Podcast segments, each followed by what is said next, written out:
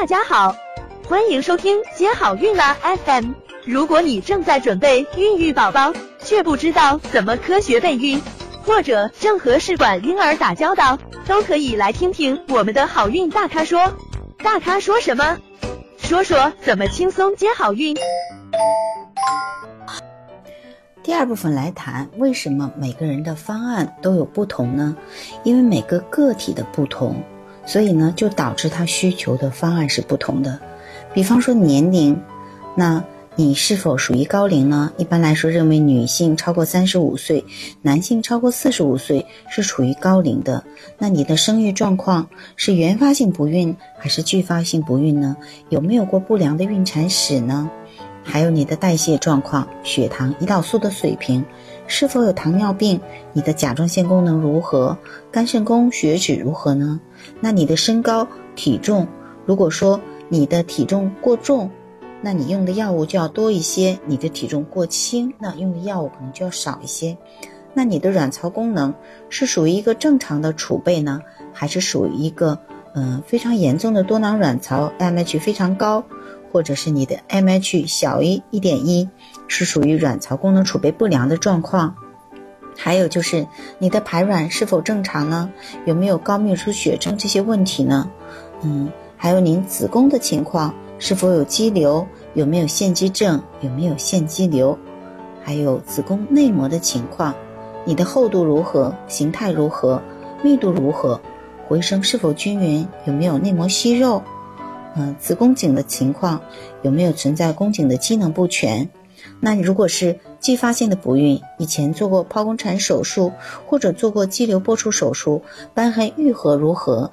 嗯，肌瘤剥除的位置如何？是否有瘢痕期视？那有没有做过盆腔的手术？盆腔是不是有些粘连？有没有输卵管的积水啊？内膜异位症这些问题？另外，男生的精子的状况也需要关注。嗯，精子的常规、形态、DNA 碎片是否都正常？以及双方的一个染色体是不是正常，还有女生是否合并有内外科的疾病，那这些呢都是需要综合考量的，才能制定最适合你的一个呃促排卵或者移植的一个方案。你是新鲜周期移植还是冷冻周期移植？你是否需要做宫腔镜检查？你是否有双管积水，需要做输卵管的结扎等等？嗯，所以呢，其实每个个体的需求是很不同的，还要结合你既往的一个嗯促排卵的经历，比如说，嗯，你用了这次的促排卵的方案，是不是最后有一个嗯有几个就是预期的一个胚胎的数量和质量呢？那么如果说你上次的这个促排卵方案可以。嗯，那可能是因为其他原因导致的没有成功。那我们是否还要继续延续上次的这个方案？但是如果你上次的促排卵的，嗯，结果并不好，那我们是不是这次？如果说，嗯，你上次的促排卵方案，嗯。最后的结局不是很好，就是没有取到卵呐，或者是没有一个很好的胚胎呀。那这种情况下呢，我们可能会考虑，嗯，在促排卵的方案上做一些调整。那方案是一方面，还有一部分呢，就是前期的一个呃准备期的调整。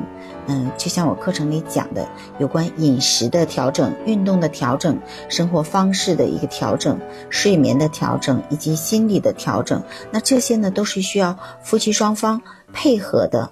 嗯，所以说呢，嗯，这些也是蛮重要的，包括服用一些嗯辅酶 Q 十啊、DHEA 呀、鱼油啊、精氨酸呢、蛋白粉呢，以及一些。就是说，根据你个体的需要，需要搭配的一些保健品的状况，所以呢，也是每个人嗯情况不同而有所不同的。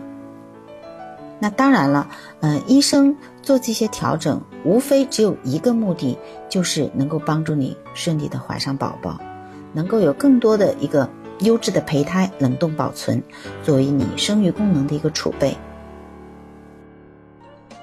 想了解更多备孕和试管的内容，可以在微信公众号搜索“接好运”，关注我们，接好运，让怀孕更容易。